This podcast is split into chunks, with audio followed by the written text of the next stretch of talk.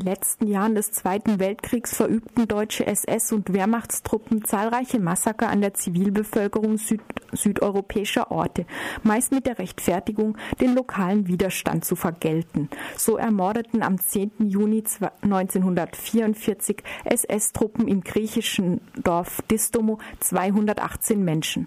Der Jahrestag des Massakers stand dieses Mal vor allem im Zeichen des Urteils des Internationalen Gerichtshofs vom Februar dieses Jahres, wonach Deutschland nicht zu Entschädigungsklagen, Entschädigungszahlungen an die Angehörigen der Opfer solcher Massaker verpflichtet ist. Ich bin jetzt verbunden mit Martin Klingner vom Arbeitskreis Distomo aus Hamburg. Hallo Martin. Ja, hallo. Der AK Distomo ist anlässlich des Gedenktages am 10. Juni nach Distomo gereist. Wie ist denn dort die Stimmung? Ja, es herrscht einfach eine große Verunsicherung, was jetzt dieses Urteil aus Den Haag eigentlich bedeutet. Es ist für alle schon klar gewesen, ähm, dass das eine juristische Niederlage gewesen ist. Aber die genauen ähm, Folgewirkungen, die das Urteil hat, ähm, die waren vielen Menschen nicht ganz klar. Mhm. Die Wirkung besteht halt darin, dass in Zukunft ähm, nicht mehr in den Ländern auf Entschädigung geklagt werden darf, in denen die Verbrechen verübt wurden. Der Internationale Gerichtshof hat das spezifisch für Italien entschieden, aber äh, das reicht natürlich weiter. Das gilt natürlich auch für Griechenland und andere Länder. Und im Grunde hat er damit die Möglichkeit individueller Klagen ähm, ja nicht nur beschnitten, sondern äh, die, diese Möglichkeit fast zunichte gemacht.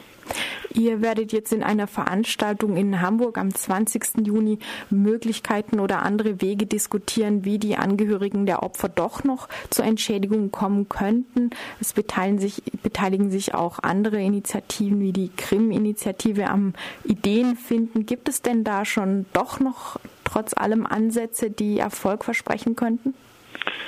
Also Ansätze konkreter Art gibt es bisher nicht. Ähm, der Ansatz, wir, wir sind im Grunde zurückgeworfen auf einen Zustand, äh, wie er in den 90er Jahren war, ähm, als diese Möglichkeit individueller Klagen ähm, in den Herkunftsländern der Menschen eigentlich noch für kaum möglich gehalten wurde.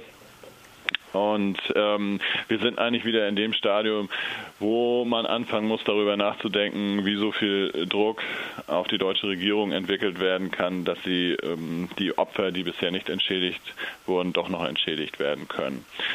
Ähm, es geht also um eine politische Lösung. Letztlich geht es um eine politische Lösung. Im Falle Griechenland äh, wäre es natürlich erforderlich, dass ähm, die Menschen aus Griechenland, aus Distomo und aus den anderen Massakerorten ähm, so viel Druck auf ihre eigene Regierung ausüben, dass die tatsächlich Entschädigungsforderungen und Reparationsforderungen geltend macht, die dann auch den Menschen zugutekommen.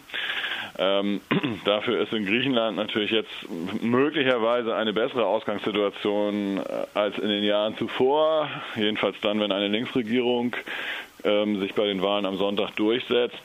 da wird man auf mehr Verständnis für diese Forderung äh, stoßen. Ähm, ob eine Linksregierung dann das Standing gegenüber der Bundesrepublik hätte, das tatsächlich durchzusetzen, das ist natürlich eine andere Frage. Mhm. Aber es wird nur im Zusammenspiel gehen äh, zwischen ähm, den jeweiligen Herkunftsländern, äh, dass sich da politischer Druck entwickelt und gleichzeitig hier ähm, es so viel Solidarität und so viel Druck auf die Bundesregierung gibt, dass tatsächlich nochmal eine eine Lösung zustande kommt.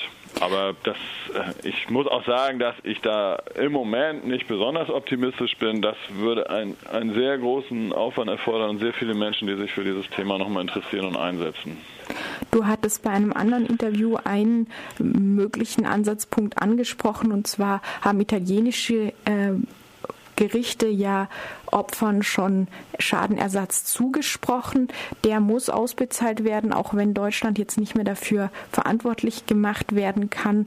Und nun stellt sich die Frage, wer zahlt dann? Da sagtest du damals, darin liegt Konfliktpotenzial und könnte vielleicht auch eine Chance liegen. Ist das noch immer zu sehen oder hat ja, sich das als. Also ähm, die, die italienischen Gerichte sind überwiegend umgeschwenkt seit dem IGH-Urteil und ähm, entscheiden zugunsten der Bundesrepublik und folgen diesem Urteil.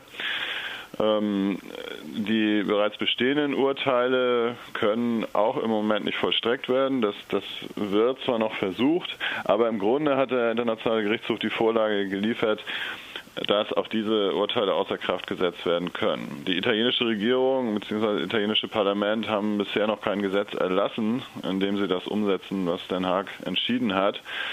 Ähm, das Konfliktpotenzial liegt darin, dass sie dann möglich, dass Italien dann möglicherweise selber Entschädigung leisten müsste. Wenn rechtskräftige Titel außer Kraft gesetzt werden, dann müsste es eine, Entschädigung, eine Entschädigungsregelung geben. Davor scheint Italien zurückzuscheuen. Und darin läge natürlich auch ein gewisses Konfliktpotenzial. Italien will diese Kosten natürlich auch nicht übernehmen.